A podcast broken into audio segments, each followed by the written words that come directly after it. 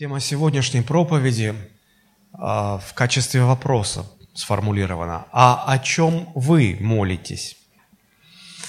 Конечно, мы будем говорить сейчас о молитве, потому что молитва – это неотъемлемая часть христианской жизни. И знаете, а, мы все признаем, что от, от молитвы в жизни христианина зависит, насколько сильным будет христианин. Мы даже выучили эту формулу. А, много молитвы, много силы Божией. Мало молитвы, мало силы Божией. Нет молитвы, нет силы Божией. И вот понимая, что в молитве заключен секрет Божьей силы в жизни христианина, далеко не каждый христианин может сказать, что молитва является сильной стороной его личности, его хождения перед Богом. Я не раз сталкивался с э, кризисами в своей молитвенной жизни, когда ну, ты приходишь в какой-то тупик, пытаясь искать Бога. Не в том плане, что, ну, я, я, я его не знаю, или, ну, найдя Христа, уверовав в Него, конечно, мы нашли Господа, мы вернулись в отчий дом, но ты ищешь а, общение, ты ищешь приближение к Богу. И вот иногда а, в этих а, поисках наступают моменты, когда ты уже не знаешь, как молиться, о чем молиться, а нужно ли вообще молиться, и тебе не хочется молиться – я не буду спрашивать, переживали ли вы подобные вещи или нет, чтобы не ставить вас в неловкое положение. Я переживал такие вещи много раз. И анализируя свою молитвенную жизнь, молитвы, которые я слышу вокруг, я приходил к э, пониманию, что как-то все странно получается. Ну, о чем обычно молятся? По нуждах. Вот обычно молитвы – это, э, это два таких больших направления. Даже не три, два. Вот тебе что-то нужно, и ты молишься, чтобы Бог дал тебе это. Вот. Ну и э, Бог, конечно же, отвечает. И ты, получая это, все-таки, ну, некоторые вспоминают, что надо поблагодарить Бога. И вот ты благодаришь Бога в молитве. Просишь о чем-то и благодаришь за ответ. Просишь, чтобы Бог услышал, Бог слышит, и ты благодаришь за это. И как-то, как-то все-таки вот думаешь, ну неужели это такая справочная. Вот молитва – это как, как Google современный. У тебя вопрос появился, ты зашел в Google, спросил, получил ответ, подумал, ну как хорошо, слава Богу, все, все ясно. Должно быть что-то большее. И упираясь в, а, вот, в тупик своих каких-то сомнений и запутанных попыток найти, какой должна быть молитва – я нахожу выход в том, что обращаю свой взор а, на жизнь мужей Божьих, о которых рассказывает нам Священное Писание. Пытаюсь понять, как они молились, о чем они молились. Переживали ли они в молитве подобные вещи, что и я. Я пытаюсь научиться молитве на страницах Священного Писания. И вот э, одна из таких молитв, молитв апостола Павла, записанная в послании к Ефесянам. Я хотел бы сегодня рассмотреть эту молитву. Она не очень большая. И порассуждать над этой молитвой. А, это то, о чем молился апостол Павел. А потом сравнить, а о чем я молюсь.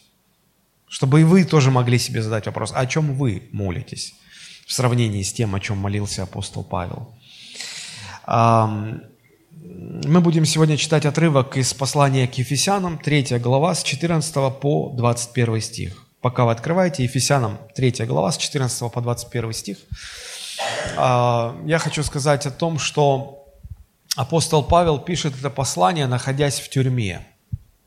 Он одновременно написал послание к Ефесянам и послание к Колоссянам. Они похожи между собой, примерно об одном и том же. А вот. Но чем уникальна Ефесская церковь? Тем, что если сравнить, сколько времени апостол Павел трудился в разных церквях, которые он насаждал, то вот дольше всего он трудился именно в Ефесской церкви по сравнению со всеми остальными местами. Он там провел больше трех лет или около трех лет, а, каждодневно работая над созиданием этой церкви, над созиданием людей в этой церкви. И теперь он находится в тюрьме за проповедь Евангелия, и из тюрьмы пишет им послание или письмо, если по-русски просто говорить. И знаете, что мне интересно здесь? А, он не просто информирует близких его сердцу людей о том, что он молится за них. Он еще записывает свою молитву. Он, он объясняет, о чем конкретно он за них молится. Смотрите, это, это записанная молитва апостола Павла. Я вот стесняюсь спросить, как много своих молитв вы записываете? Мне кажется, далеко не каждый христианин вообще э, когда-либо озадачивал себя такой мыслью, как пытаться записывать свои молитвы. Но вот апостол Павел записал эту молитву. Знаете, когда нас просят молиться, э, ну, сегодня современные технологии, смс, там, в мессенджерах сообщения, молитесь, и мы там пишем, мы молимся за тебя. Да? А, я обнаружил, что ли, я заметил, что в основном мы просто ограничиваемся информацией о том, что мы молимся. Но как мы молимся? И сам текст своей молитвы мы никогда не передаем, правда же? Сейчас уже даже время такое, что уже даже не пишут словами, там смайлики такие, ручки так вот, раз, такие вот ручки, типа вот, все значит молится. Уже мы на клинопись скоро перейдем, на какие-то символьные обозначения. Вот. Ну да ладно. А, вот, вот почему привлекла эта молитва мое внимание. Она записана, и она записана с определенной целью, и хотя эта молитва очень короткая, а сегодня короткие молитвы в дефиците, сегодня или вообще не молятся, или если уж развернули, то присядь, пока уже закончит, ибо стоять долго будет, надо будет. А здесь короткая молитва, она очень емкая по смыслу, и я бы хотел попытаться помочь нам всем и себе в том числе глубже понять этот смысл. Итак, давайте прочитаем. Ефесянам 3 глава с 14 по 21 стихи. «Для сего преклоняю колени мои пред Отцом Господа нашего Иисуса Христа, от которого именуется всякое Отечество на небесах и на земле, да даст вам по богатству славы своей крепко утвердиться Духом Его во внутреннем человеке, верою вселиться Христу в сердца ваши, чтобы вы, укорененные и утвержденные в любви, могли постигнуть со всеми святыми, что широта и долгота, и глубина, и высота, и уразуметь превосходящую разумение любовь Христову, дабы вам исполниться всею полнотою Божией. А тому, кто действующий в нас силой может сделать несравненно больше всего, чего мы просим или о чем помышляем, тому слава в Церкви, во Христе Иисусе, во все роды, от века и до века. Аминь. Меньше минуты в прочтении занимает эта молитва – но мы около часа будем говорить, раскрывая смысл заложенный. Чем мне нравится Священное Писание? Оно очень глубокое. Оно короткое по форме и очень глубокое по содержанию. Мы больше привыкли к тому, что люди изъясняют свои мысли какими-то монструозными формами, в котором пытаешься отыскать зернышко содержания среди этого океана слов. Здесь наоборот. Хорошо. Хорошо. Как я уже сказал, чаще всего мы молимся, а, потому что сталкиваемся с какими-то проблемами. Вот прямо здесь и сейчас. Вот я еду на машине, и мне нужно место для парковки. Что я начинаю делать? Молиться. Господи, помоги тут припарковаться, ибо в стране кризис, у людей машин становится все больше, проехать невозможно, припарковаться тем более. Или же деньги заканчиваются, Господи, помоги дожить до понедельника. Или же, вот экзамены сейчас будут у школьников, Господи, Господи, помоги нам сдать экзамены и так далее. Сравнивая с молитвами апостола Павла, думаю, неужели у него было меньше проблем? Да я так полагаю, что у него было проблем житейско-бытовых побольше, чем у нас. Однако смотришь на наши молитвы, смотришь на его молитвы, они разные, они отличаются. Апостолу Павла как- как-то удалось подняться выше над вот этим житейско-бытовым уровнем нужд, проблем, сложностей, молиться о чем-то более возвышенном, о чем-то более важном, чем кончились деньги или «Господи, дай место на парковке». Важно настолько, что апостол Павел посчитал необходимым записать эту молитву. Зачем? Зачем записывать? Может, кто-то спросит, зачем вообще записывать молитвы свои? Не, не попахивает ли это как каким-то, ну, таким отношением? Вот, я так молюсь, что надо записать на века свою молитву. Нет, я думаю, что смысл заключался не в этом. Смысл заключался в том, что апостол Павел хотел дать образец, как надо молиться. Ну, в конце концов, когда ученики Христа попросили, чтобы учитель научил их молиться, Христос дал им образец молитвы. И здесь тоже Павел дает образец молитвы, как надо молиться, о чем надо молиться. Мы должны учить других людей молиться. Мы своих детей, по крайней мере, должны научить молиться. Это же иногда получается, ну, доходит до смешного. В семьях верующих родителей дети не молятся. Дети стыдятся молиться вместе со своими родителями. Надо научить молиться своих, по крайней мере, своих детей. А в церкви старшие должны учить молиться младших. И вот для того, чтобы научить молитве, все-таки нужно, нужен такой инструмент, как пример, как образец молитвы. И когда человек слышит, как, как э, более зрелый во Христе христианин, ну, верующий молится, да, ему проще понять, как он должен молиться. И очень важно научиться вдохновлять к молитве. Но это, наверное, отдельная другая тема. Давайте все-таки вот в этом отрывке 14.21, ну тут вот 14-15 это как бы вступление, а сама молитва вот с 16 стиха начинается, да? Давайте мы сократим этот отрывок до 16-19. Вот можно вот эти стихи с 16 по 19 оставить, да и попытаться, вот это в принципе сама молитва, потому что то, что ниже 19 это просто хвала воздается Богу. А вот здесь именно просьба, просьба. Апостол Павел о чем-то просит. Еще раз прочитаю. «Да даст вам по богатству славы своей крепко утвердиться духом его во внутреннем человеке, верою вселиться Христу в сердца ваши – дабы вы, укорененные, утвержденные в любви, могли постигнуть со всеми святыми, что широта и долгота, и глубина, и высота, и уразуметь превосходящую разумение любовь Христову, дабы вам исполниться всею полнотой Божией. Когда передо мной встает задача понять смысл какого-то текста, какого-то отрывка, я всегда стараюсь посмотреть на него, как я это называю, с высоты птичьего полета, немножко отстранившись чтобы увидеть структуру. Структура текста всегда позволяет лучше понять его смысл. Вы замечали такой момент? Иногда выходит проповедник, начинает проповедовать и не говорит сразу тему своей проповеди. И не говорит, что в его проповеди будет там, ну, два-три раздела каких-то а, взаимосвязанных между собой. И слушатели в зале сидят, слушают, слушают, и в голове невольно возникает вопрос, собственно говоря, о чем речь? Что он хочет сказать? Бывают другие проповедники, которые, выходя, начинают свою проповедь с того, что говорят, тема моей проповеди такая и такая. И после короткого вступления они, раскрывая карты, говорят, что мы рассмотрим эту тему э, вот в трех таких вот основных частях. Вот первая, вторая, вот третья. И э, слушателям понятна тема, и более-менее обрисована структура, о чем пойдет речь, как пойдет ход мысли. А теперь ответьте мне, пожалуйста, в первом или во втором случае вам легче будет понять смысл проповеди? Во втором. Почему? Потому что вас познакомили со структурой. У вас более-менее структурировано послание проповедника. Вот э, этот же прием я использую, когда мне нужно понять смысл какого-то отрывка в Священном Писании.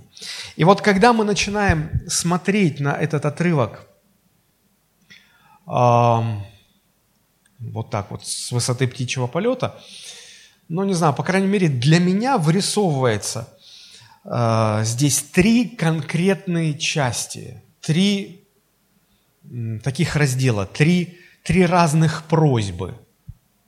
То есть апостол Павел в этой молитве просит о трех разных вещах.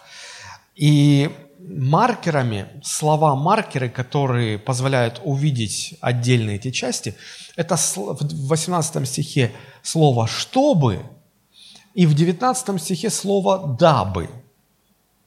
Но это, они имеют одно и то же значение. «Чтобы», «дабы», они взаимозаменяемы. Но смотрите, первая часть. «Да даст вам по богатству славы своей крепко утвердиться духом его во внутреннем человеке, верою вселиться Христу в сердца ваши». Первая часть. Вторая часть.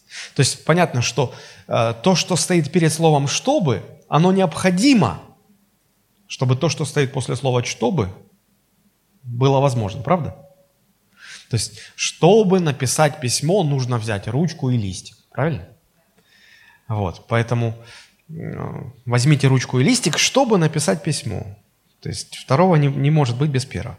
Так вот, а, чтобы укорененным и утвержденным в любви можно было там что-то постигнуть, нужно, чтобы Дух Святой вас утвердил. Да? Чтобы Он вас утвердил, и вы уже утвержденные, укорененные, что-то познали. Логично? Вот.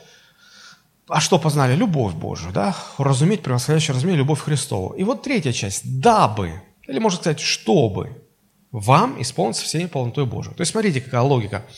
А, нужно, чтобы Дух Божий утвердил вас во внутреннем человеке. Тогда вы сможете, утвержденные, укорененные, уразуметь любовь Христову, чтобы вам исполниться всей полнотой Божией. Вот три разных просьбы. Почему я считаю, что это три разных просьбы, а не одна?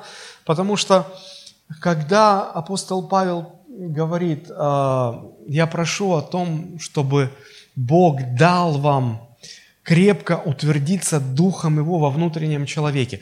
Фактически это просьба, просьба о действии каком-то, да? И это действие кто будет совершать? Человек или Дух Святой? То есть Дух Святой утвердит меня. Это просьба о том, чтобы действовал Дух Святой. А вот вторая часть чтобы вы, укорененные, утвержденные в любви, могли постигнуть, могли уразуметь. То есть действие уже кто должен совершать? Мы. Чтобы, смотрите, чтобы вы, укорененные, утвержденные, могли постигнуть и уразуметь. То есть там просьба о том, чтобы действовал Дух Святой, тут просьба о том, чтобы мы что-то постигли и уразумели, правда же?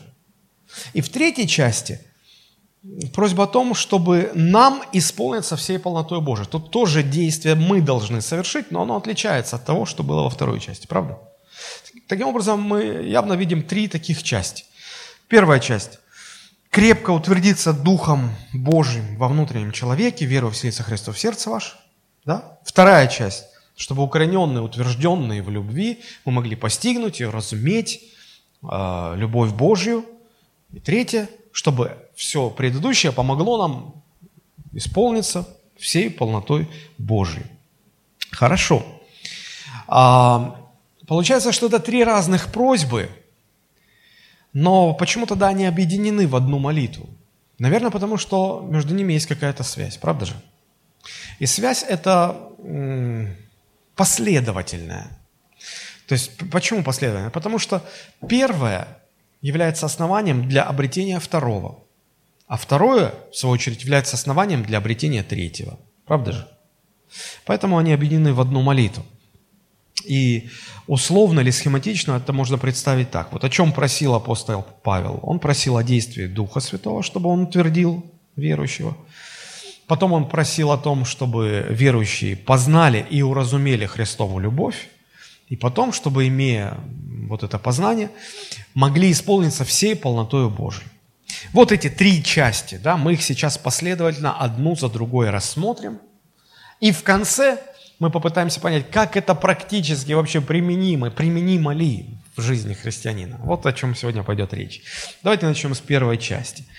Здесь апостол Павел просит Святого Духа, чтобы он действовал в жизни верующих, во внутреннем человеке верующего. Да, смотрите, крепко утвердиться Духом Божиим во внутреннем человеке, верою вселиться Христу в сердце ваше. Что значит крепко утвердиться во внутреннем человеке? Что такое внутренний человек? Помните, апостол Павел в одном из посланий говорит, хотя внешний наш человек со временем тлеет, внутренний со дня на день обновляется. Что такое внешний человек? Это наше физическое тело, оно вот видно, оно вовне. Есть наш внутренний человек. Это, а, это все нематериально, это душа человека, это дух человека. Да? А, каким еще словом, какое еще слово является синонимом для вот этого понятия внутренний человек? В Библии таким словом выступает слово «сердце». И вот а, то, как, а, как восточное мировоззрение воспринимает слово «сердце», и как западный менталитет трактует это слово, как говорят в Одессе, это две большие разницы. Почему? Потому что э, в рамках западного менталитета, представителями которого мы с вами являемся, да, то мы склонны под сердцем понимать область чувств человека. Да? Иногда мы даже противопоставляем, мы говорим разум с сердцем в ссоре. Умом понимаю, сердцем принять не могу. Есть такие фразы, да? То есть мы понимаем, что а, разум – это интеллект, воля, вот все, что... а сердце – это чувство. И иногда это одно другому противопоставляется. Но в еврейском понимании, вообще в восточном понимании, слово «сердце» – это вообще весь внутренний человек, куда входит и интеллект, и воля, и все чувства и переживания, все сразу. Поэтому э, мы здесь видим, как бы в этой первой части, ну, как две словесные формулировки выражают одну и ту же мысль. Посмотрите. Крепко утвердиться духом его во внутреннем человеке. То есть Дух Божий что-то внутри меня должен сделать, да? Во внутреннем человеке. И потом дальше. Верую вселиться Христу в сердца ваши тоже во внутреннем. Что-то произойти должно во внутреннем человеке. А, здесь мы видим один из примеров а, литературного приема, который используется на протяжении всей Библии. Этот прием называется параллелизм, когда одна и та же мысль выражается двумя разными, но похожими фразами. И фактически вот здесь, в, этом, в этой первой части, мы, мы э, видим о том, что Э, апостол Павел просит, чтобы Дух Святой утвердил верующего во внутреннем человеке. И потом та же самая мысль повторяется, чтобы верою вселиться Христу в сердца ваши. Фактически одна и та же мысль. Ну, ну, ну хорошо.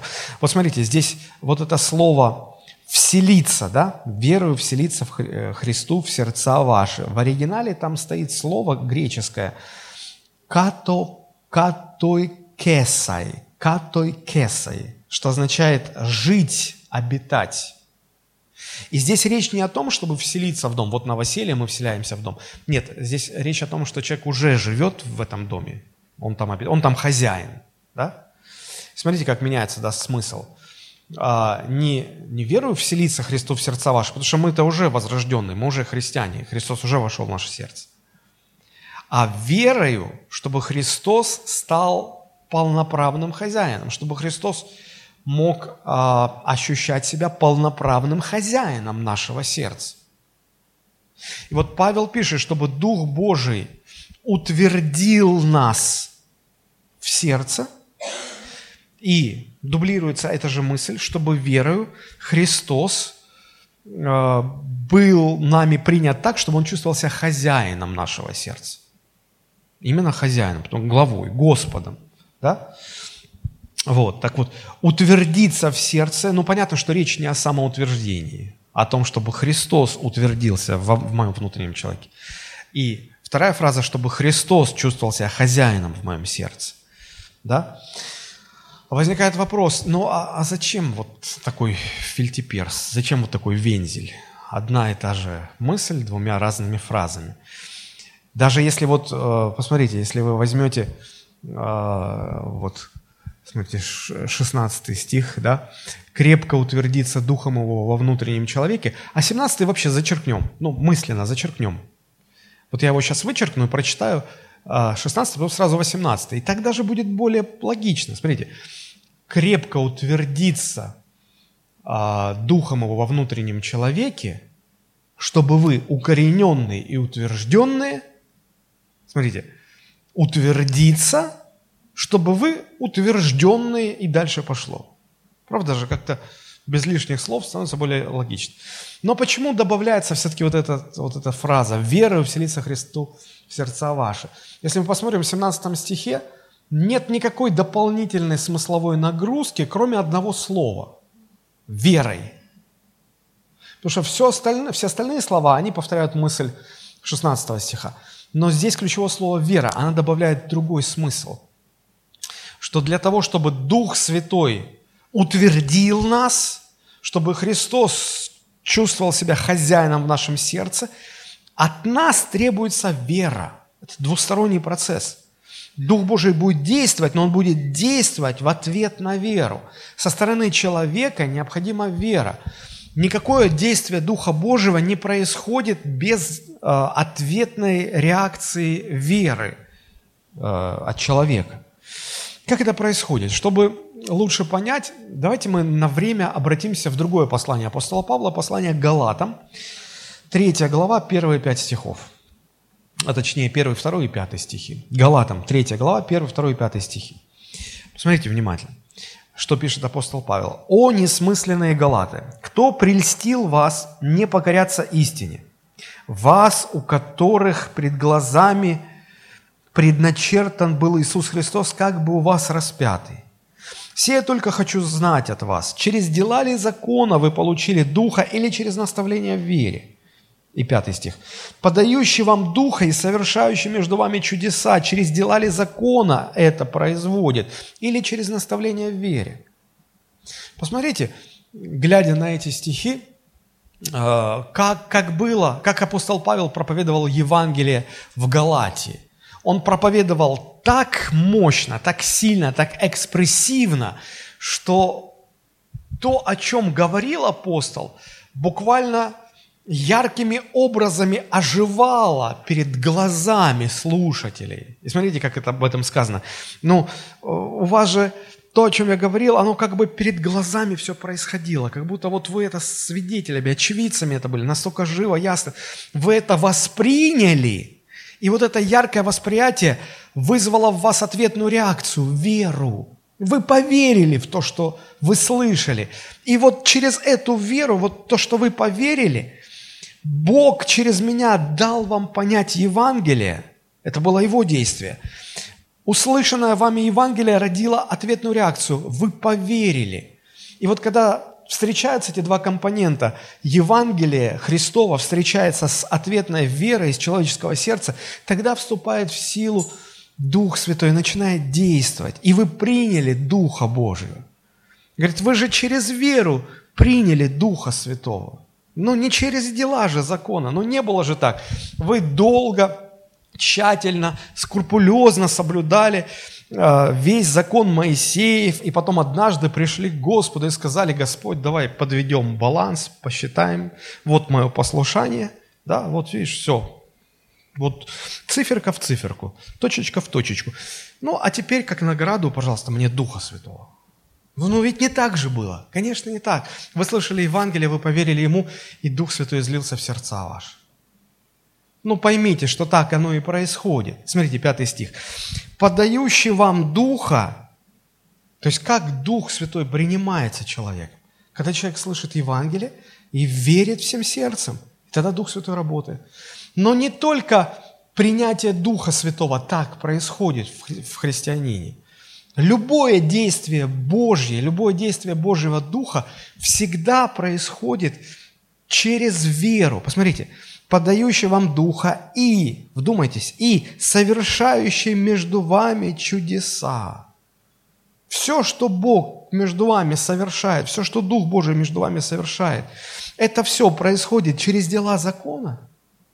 Нет, Бог это все производит через наставление в вере. Вам, вас наставляют так, чтобы это наставление родило, помогло родиться в вашем сердце в вере, ответной реакции.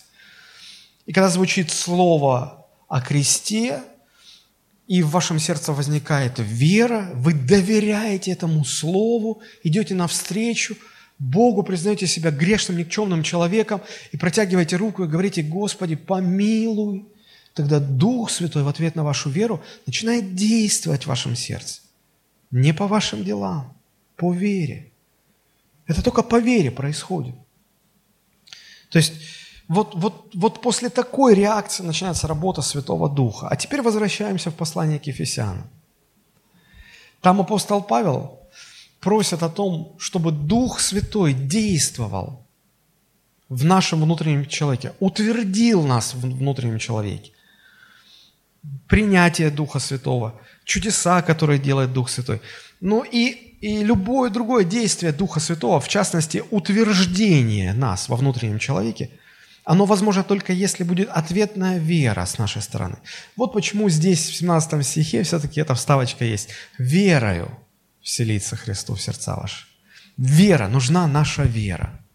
Если она есть, если она есть, тогда происходит действие Духа Святого можно сказать, ну, галатийцам было легче, потому что сам апостол Павел там находился, сам апостол Павел их наставлял, а у него была такая особенность, что когда он говорил, ну, тогда, тогда легко было верить, потому что он так сильно говорил, вот, говорил так, что сразу все оживало, оживало в его словах, и сразу вера рождалась.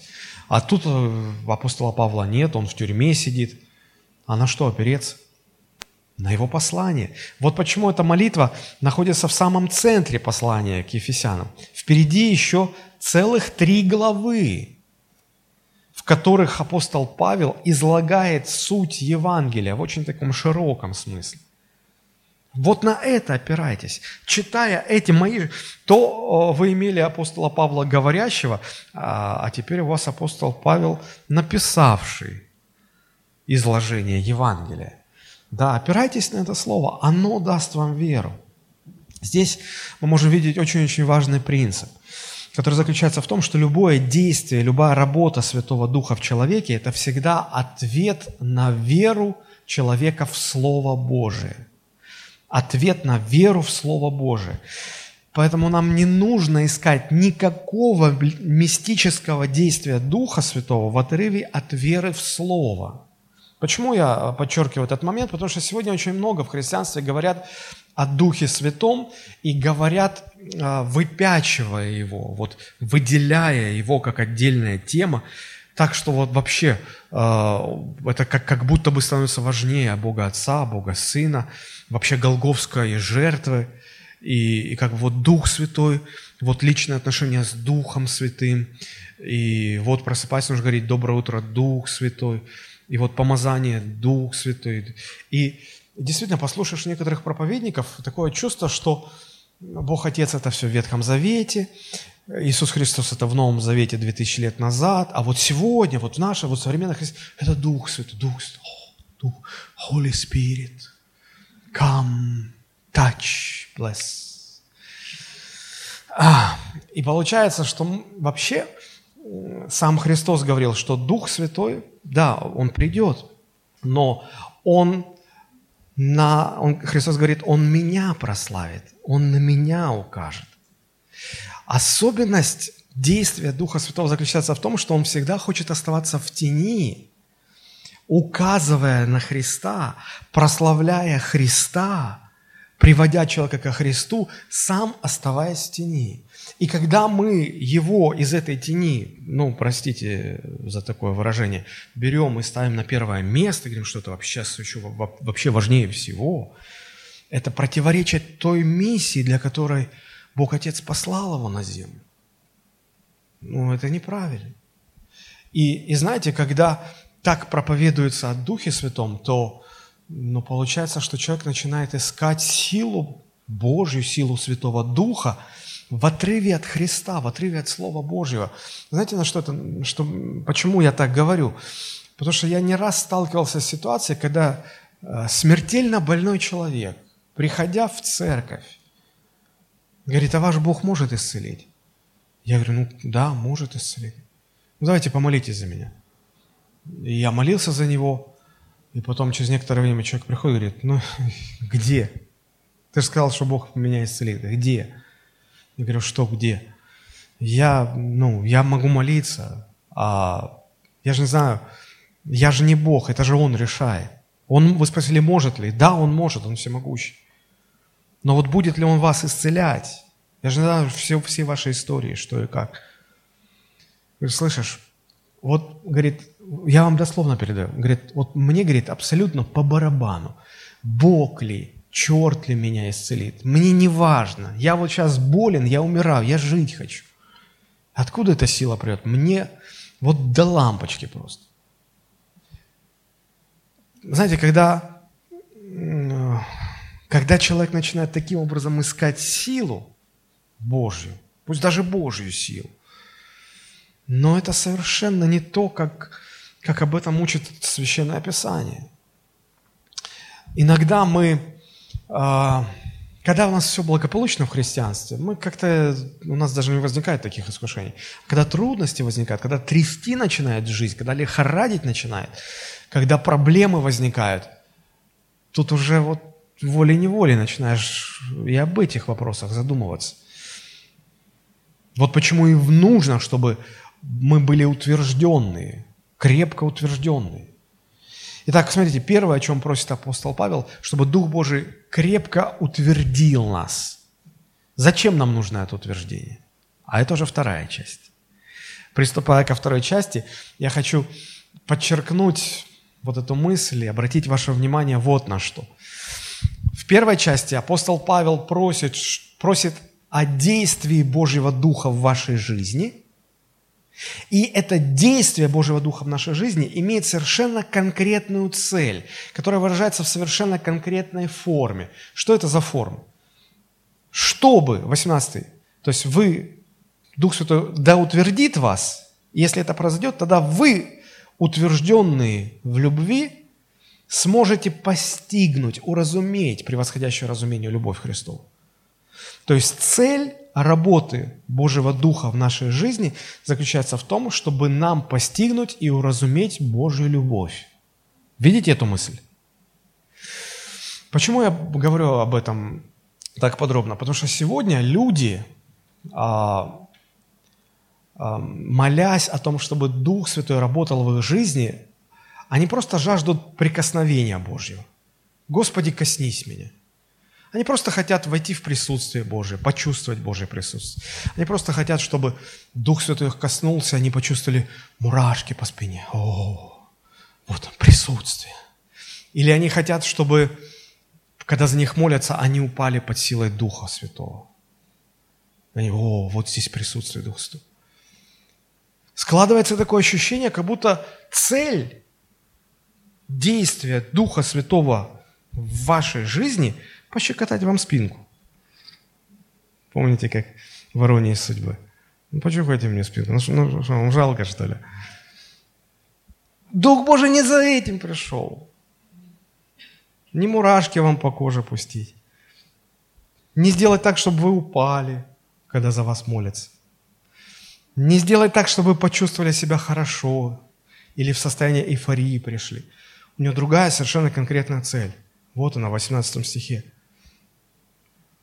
Он, он хочет вас утвердить, чтобы вы могли постигнуть и уразуметь, как Бог любит вас. Согласитесь, это гораздо важнее, чем мурашки. Правда же? Что-то вы не очень как-то согласны со мной. Но это Священное Писание так говорит. Смотрите, и здесь тоже э, интересный эффект, эффект параллелизма. Одна мысль и две фразы. Смотрите, первая Первая фраза.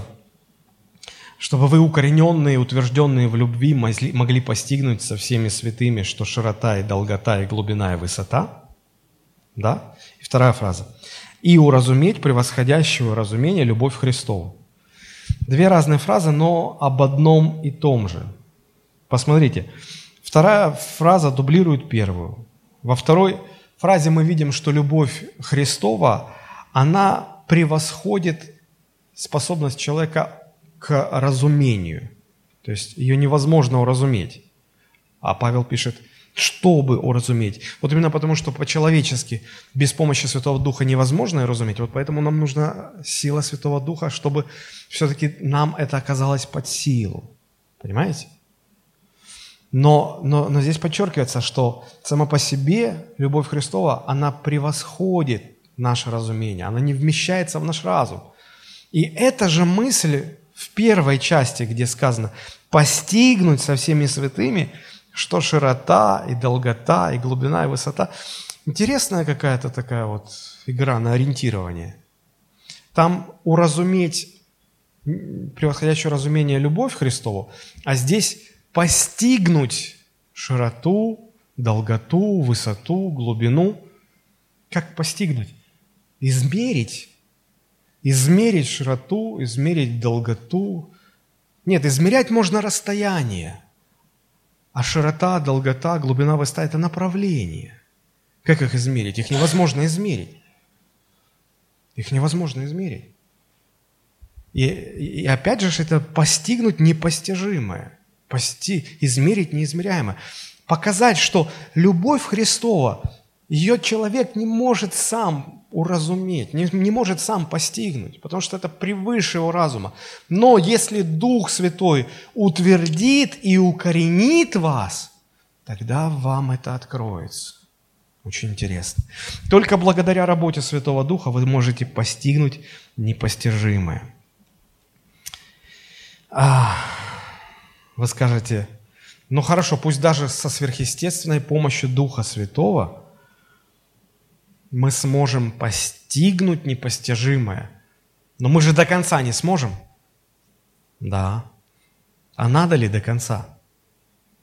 Ну, вот я вам такой пример приведу. А, согласитесь, что ни один человек на Земле не сможет выпить всю воду, которая есть на Земле за всю свою жизнь, правда же? Но отменяет ли это тот факт, что человеку нужно каждый день пить воду? Хотя он ее никогда всю не выпьет до конца, но он нуждается каждый день в определенной порции. Так и здесь мы никогда до конца не постигнем, насколько велика Божья любовь. Но мы каждый день нуждаемся в том, чтобы какую-то порцию принять в себя. Поэтому апостол Павел и так и говорит об этом. Вы скажете, пастор, ну неужели ефесяне не знали, что Бог их любит? Павел же им три с половиной года проповедовал э, о том, что Бог их любит, они уверовали, приняли Христа, и тут опять вот уразуметь эту любовь. Как это понять? А здесь ключевыми словами являются вот эти два слова – укорененные и утвержденные. Видите, в 18 стихе – укорененные и утвержденные. Укорененные то есть здесь речь про корень, это что-то из области ботаники, а, сельского хозяйства. То есть смотрите, как растение, имеющее глубокий корень, прочно сидит в почве и питается соками почвы.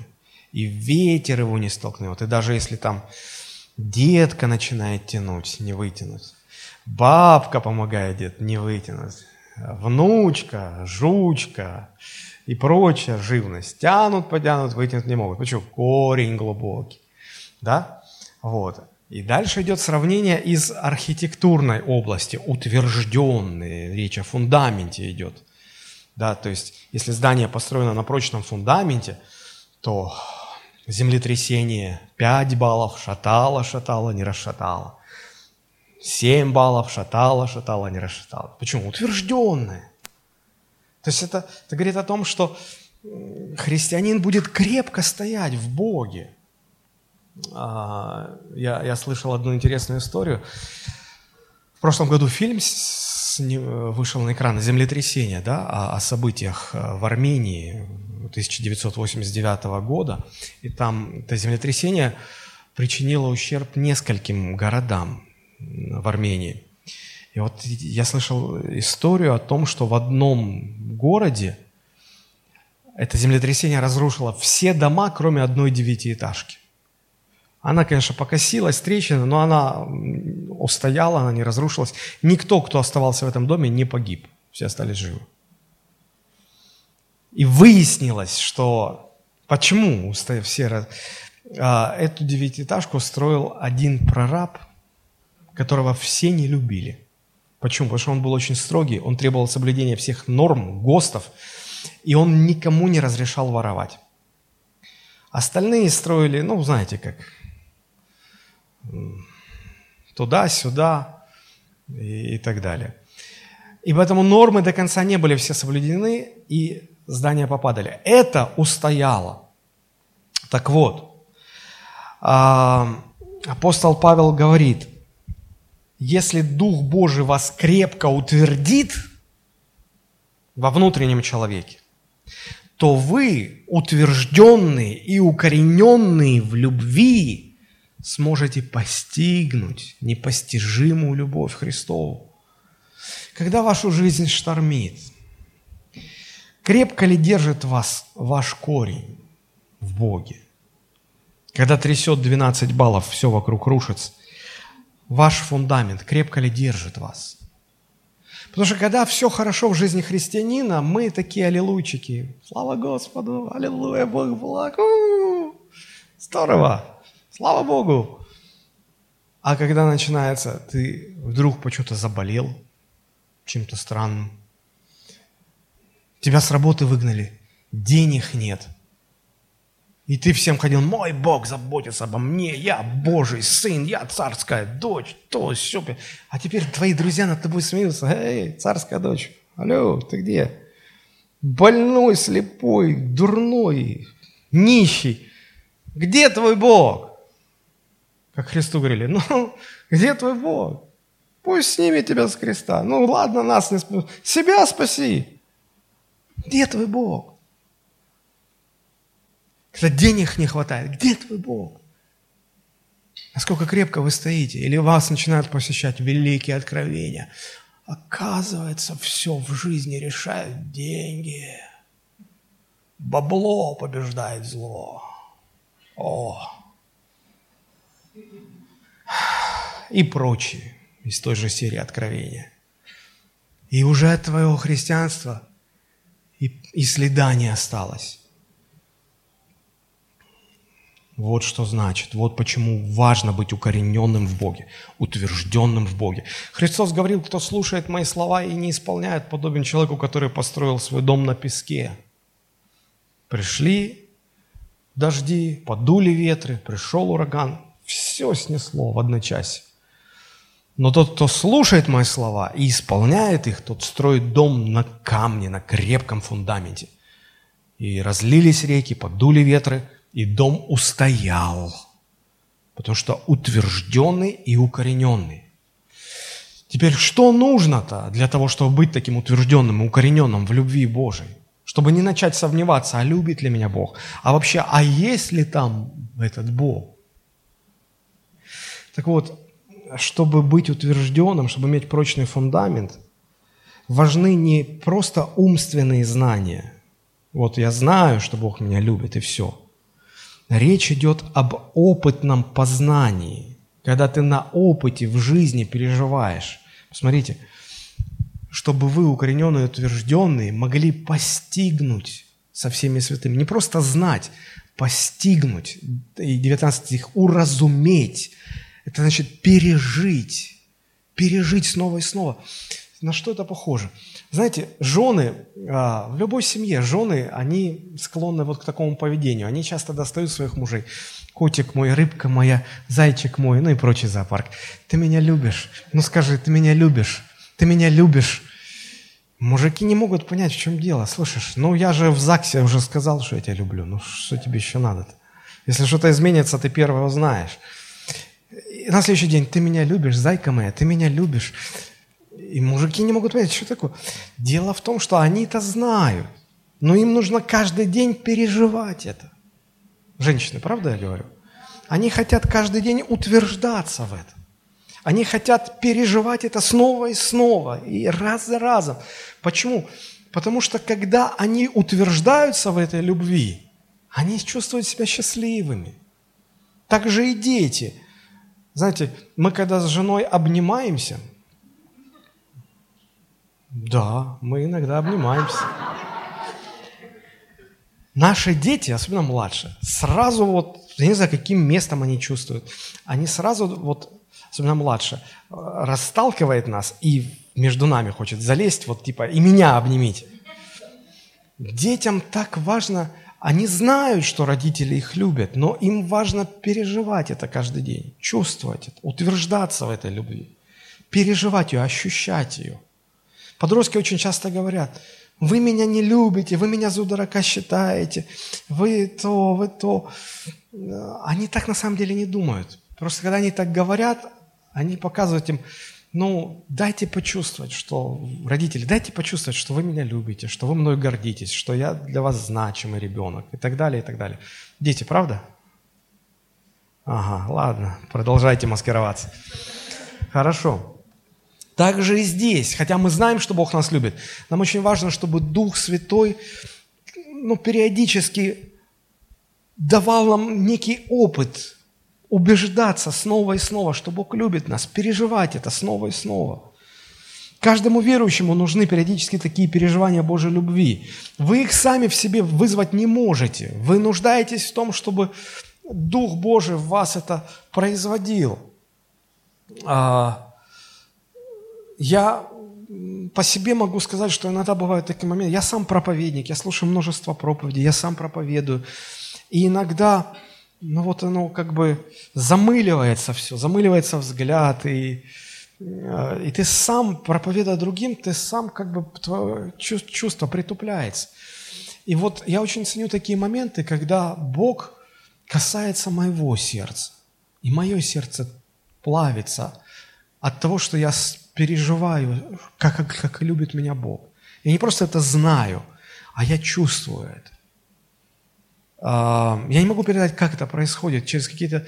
Вот что-то, я что-то услышал, или как-то сложились обстоятельства, или я что-то осознал, и... но это, это действие извне, это Дух Святой что-то делает, и ты, ты начинаешь осознавать, как Бог любит. Я помню, что когда а, первый год я ходил в церковь только, и а, церковь находилась а, в санатории, бывший санаторий Черноморье, если кто помнит, сейчас новый там по санаторию. Вот. А я жил возле парка Ривьеры. Я, каждый, ну, я пешком ходил. Ну, в 17-18 лет бедный студент, денег нету на автобус. Я ходил пешком. И знаете, а, я когда возвращался из церкви, я был всегда под таким впечатлением от проповеди. Я возвращаясь, я как бы представлял, как будто я проповедник, я проповедую о Христе.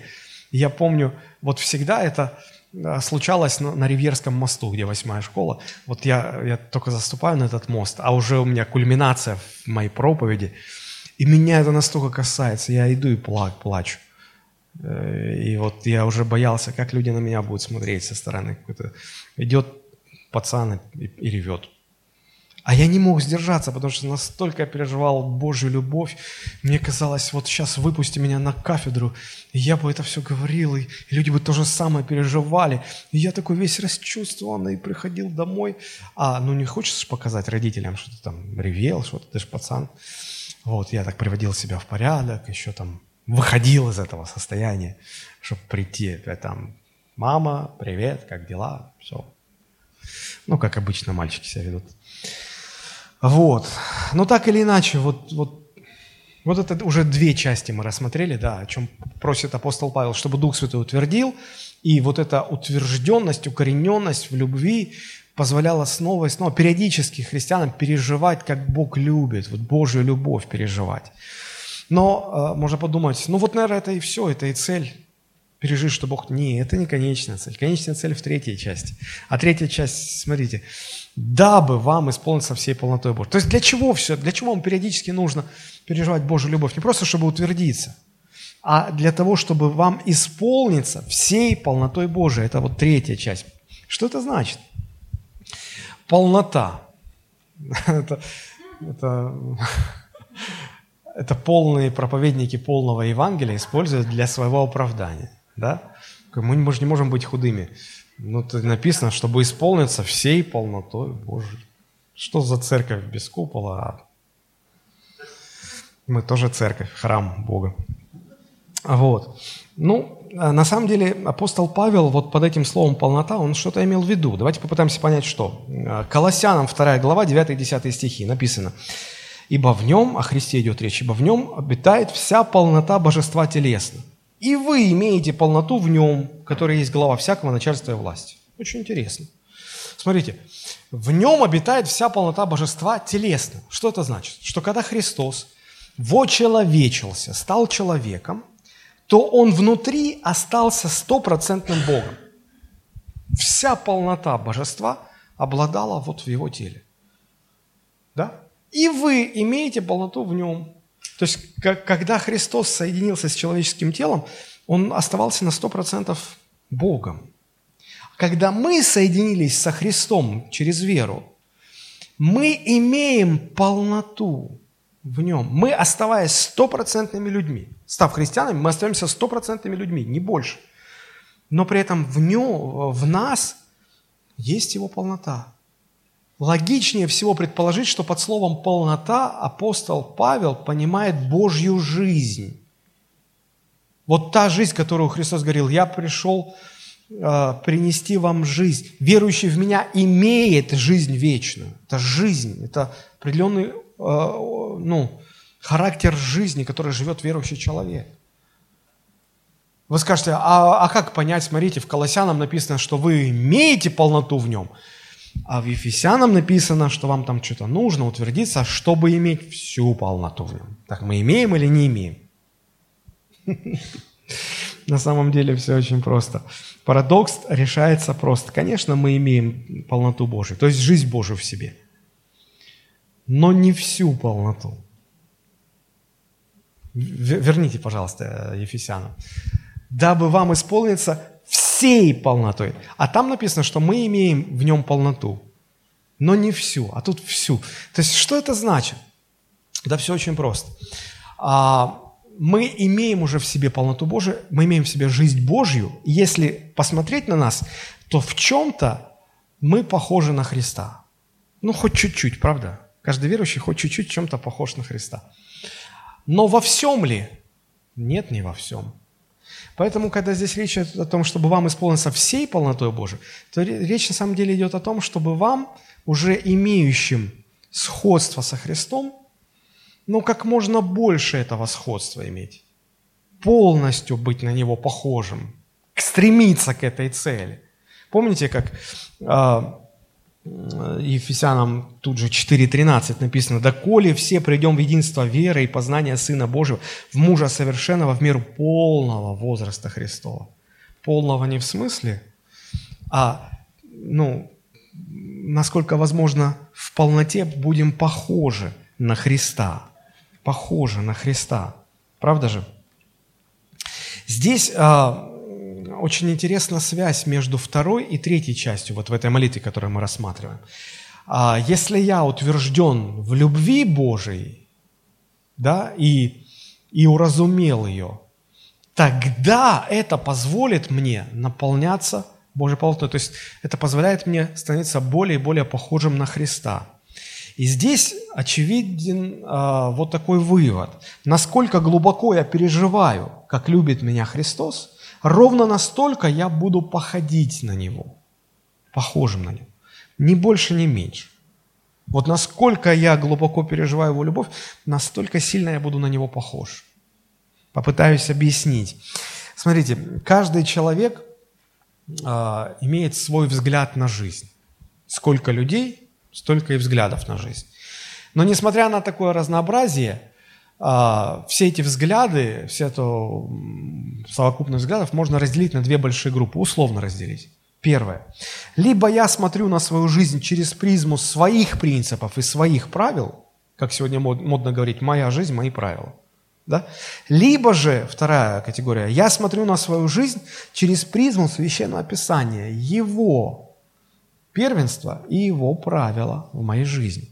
То есть один взгляд у меня врожденный, формируется с рождения, я воспринимаю жизнь, я для себя выбираю правила, э, я зациклен на своих интересах, я чувствую себя таким независимым и потому живу для себя. Другой взгляд приобретенный, уверовав во Христа, я изучаю Священное Писание, чтобы сквозь призму Священного Писания смотреть на жизнь, понимать, что я зависим от Христа, что я грешник погибший, в нем только я спасен, и поэтому я э, хочу жить для Него. Один взгляд предполагает, я человек, это звучит гордо, а потому ко мне относитесь так и так. Другой взгляд означает, я человек, это значит, что я грешник погибший, и только во Христе я имею спасение, поэтому вся моя жизнь имеет смысл только если я живу для Него. Вот. И поэтому у представителей этих двух взглядов жизненная позиция такая. Либо сердце увлечено любовью Христовой, и поэтому я стараюсь жить для Христа, либо я увлечен, зациклен на себе, самовлюбленный, и потому живу для себя. Теперь очень важная мысль. Любое видимое проявление неполноты Божией, то есть когда моя жизнь не похожа на Христову жизнь, это проявление неполноты Божией. Вот любое такое несоответствие, вот Христос прощал врагов, а я не могу их никак простить. Вот э, любое такое подобное несоответствие в корне своем имеет основание человеческого сердца, зацикленного на себе самом и увлеченного только самим собой. Если мы видим в ком-то схожесть или похожесть на Христа, то это нам всегда говорит о том, что это сердце, сердце этого человека увлечено Христом, любовью Христовой, и он старается жить для Него. Когда мы видим, что в христианине есть, ну, он, он, он очень мало похож на Христа, то, скорее всего, мы столкнулись с сердцем, которое увлечено собой, любовью к себе и живет для себя. Вот это важно понять. Вот, вот в чем заключается эта взаимосвязь между второй и третьей частью. Всякая похожесть на Христа – это следствие увлеченности любовью ко Христу. Ну, это просто на самом деле. А, в детстве мы фанатели там от рок-музыкантов, от каких-то... И когда фанатеешь от кого-то, хочешь быть похожим на него, правда же? Вот. А когда не фанатеешь, что совсем не хочешь быть похож. Когда живешь для себя, то не будешь похож на Христа. Когда живешь для Него, тогда ты будешь стремиться быть похожим. И вот если вы встречаете христианина, который не похож на Христа, вот его обидели, не враг даже обидел, друг обидел, и он не может простить. И пастор говорит, ну, понимаешь, вот в Библии написано, прощайте, прости. То есть это бесполезно. Уговаривать его стать похожим на Христа на уровне действия, это бесполезно. Почему? Потому что надо понимать, что за этой непохожестью, которую он обнаруживает, стоит его сердце, увлеченное только самим собой, желающее жить только для самого себя. И поэтому здесь нужно просто молиться за него, так как молится апостол Павел.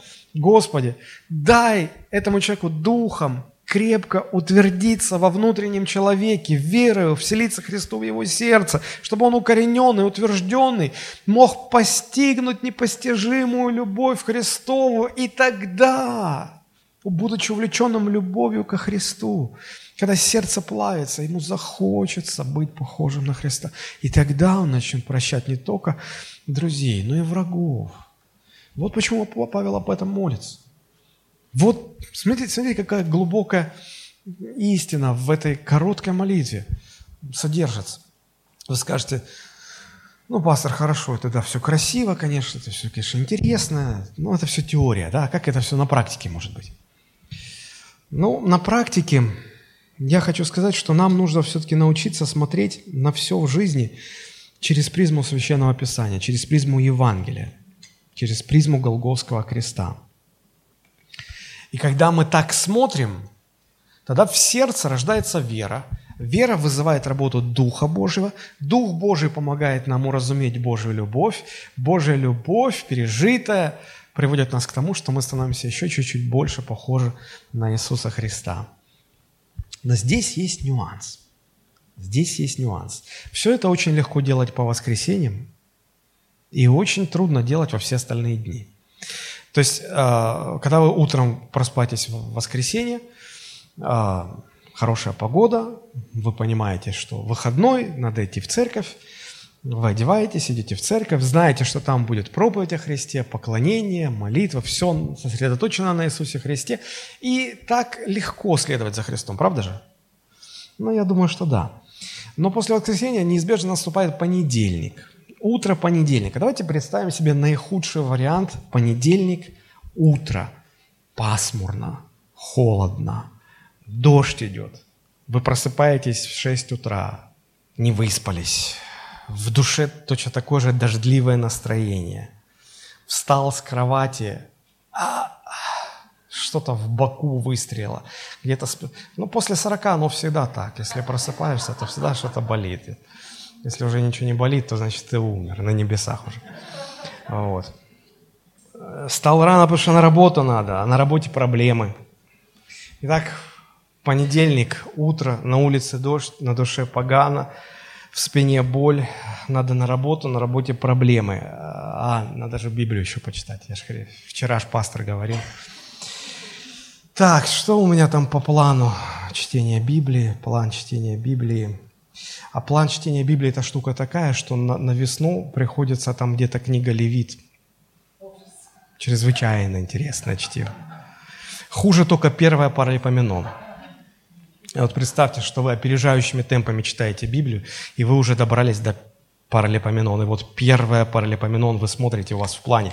Первая паралипоменон, седьмая глава. Вы находите это трудно выговариваемая паралипоменон, да, да, сквозь а, глаза смотрите, седьмая глава, седьмая глава открыли, и глаза падают на 32 стих. Читаете Бога вдохновенное Слово Божие. 1 Паралипоменон 7.32. Вы так не заслушивайтесь, пожалуйста, вы реагируете. 1 Паралипоменон 7.32. И читаете, протирая глаза, Хивер родил Иофлета, Шамера, и Хафама, и Шую, сестру их, мать их, хочется добавить. Пытаетесь посмотреть выше, там такой же телефонный справочник. Ниже, там тоже все в таком роде. Думаете, Господи, это Бога вдохновенное Слово Божие. Представьте себе, это такое же вдохновенное, как Иоанна 3,16, ибо так возлюбил Бог мир, что дался. Да, утро, понедельник, дождь, боль в спине, проблемы на работе. Ну и еще тут такое слово. Ну все к одному, короче. Господи, как тут пережить Божью любовь? Читаешь, молишься, размышляешь, опять читаешь, думаешь, ну, некоторые, не утруждая себя, просто закрывают или перелистывают дальше. Так, паралипоменон – это строго к евреям. Но все-таки это тоже Слово Божие. И вот начинаешь читать Хевер, Хевер, Хевер, Хевер. Слушайте, а он же ж так похож на меня. Вот этот человек, про которого в Библии больше вообще ничего не говорится.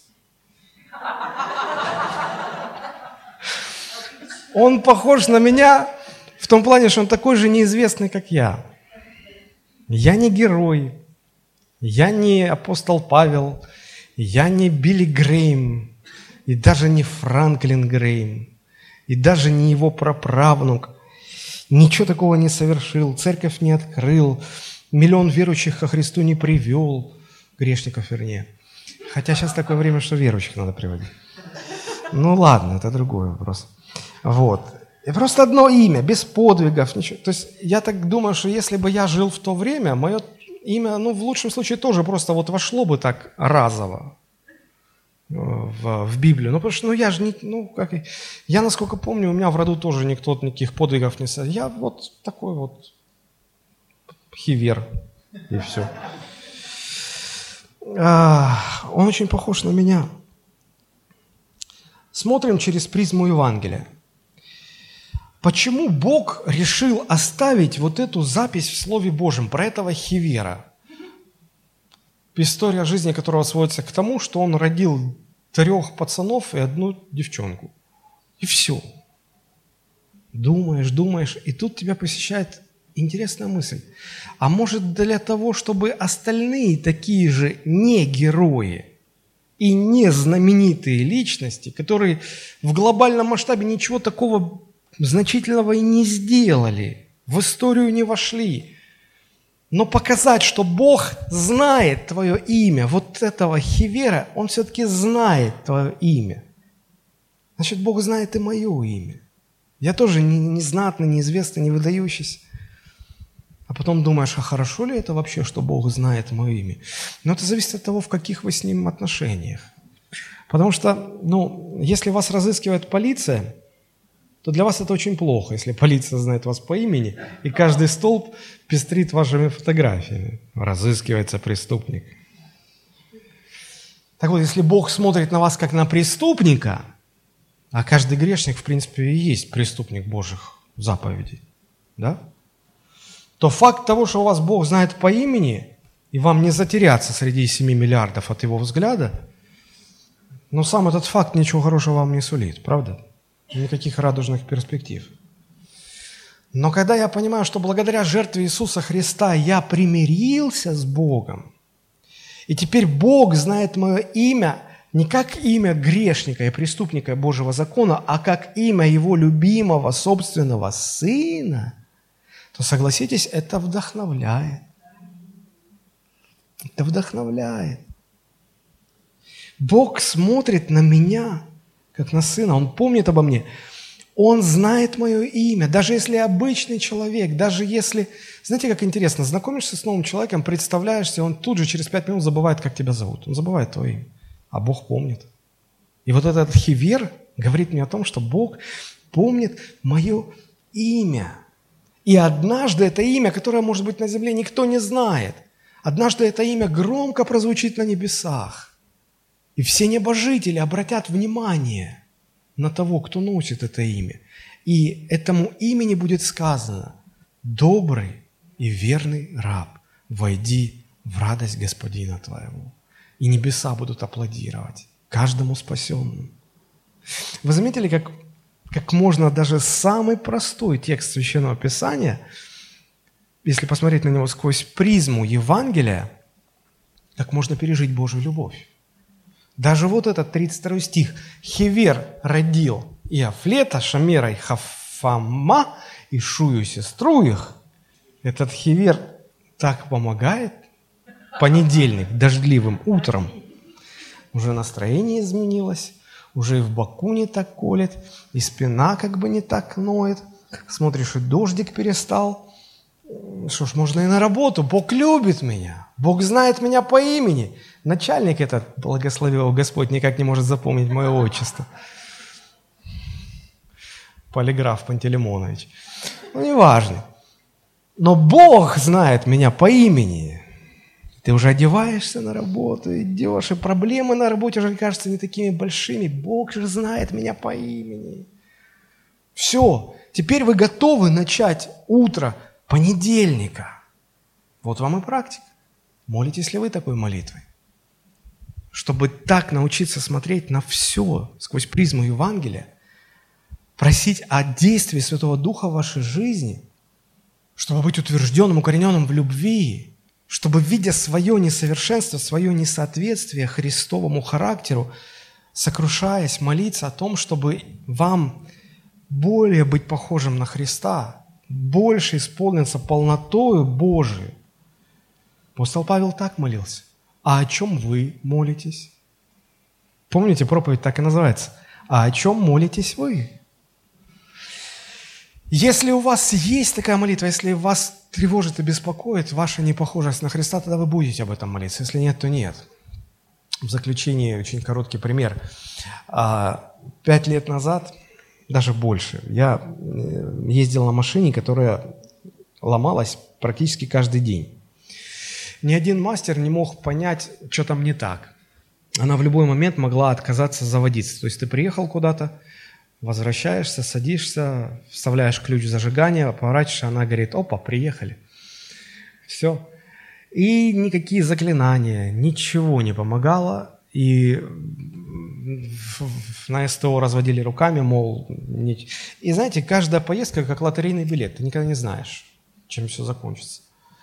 Вот. И, и мне всегда приходилось молиться. Потому что, ну как-то, я звонил друзьям, вот я Сашу замучил, он все время приезжал, что-то помогал там, иногда она его слушалась, иногда нет, на буксире мы отвозили. И я очень благодарен друзьям, которые, видя, как мы мучаемся, они помогли нам купить новую машину. И вот я уже Пятый год езжу на хорошей машине, садишься в нее, нажимаешь кнопочку «Старт», и она с полоборота жик, все. Я себя поймал на мысли, я перестал молиться за машину. Говорят, Тойоты не ломаются. Вот. И э, я понимал, что, Господи, я ее завести не могу, помоги Ты. Я все время молил. А сейчас как бы так и здесь, когда ты, когда ты видишь свою непохожесть на Христа, это тебя беспокоит, ты будешь молиться. А если тебя это вообще не беспокоит, то ты молиться не будешь. И вот когда я молюсь, я верю, я, и Дух Святой действует во мне, я утверждаюсь в Божьей любви, и я все более и более начинаю походить на Христа. Но, друзья, на самом деле, э, когда я сегодня нажимаю кнопку «Старт машине», я всегда благодарю Бога. И э, благодарю Бога не только за машину, а в основном благодарю за друзей, которые готовы прийти на помощь и, и помочь и поддержать. Я почему так делаю? Потому что я помню, как я много лет мучился. И я сегодня э, каждый день не, не устаю благодарить Бога за новую жизнь, потому что я помню, как я мучился без Него. Я помню. И вот это послание к Ефесянам, оно так интересно устроено.